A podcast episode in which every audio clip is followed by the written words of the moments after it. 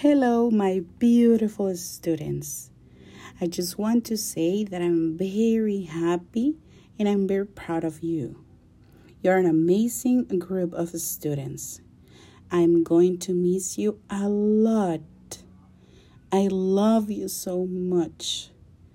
You are part of me, and I am glad to be part of you.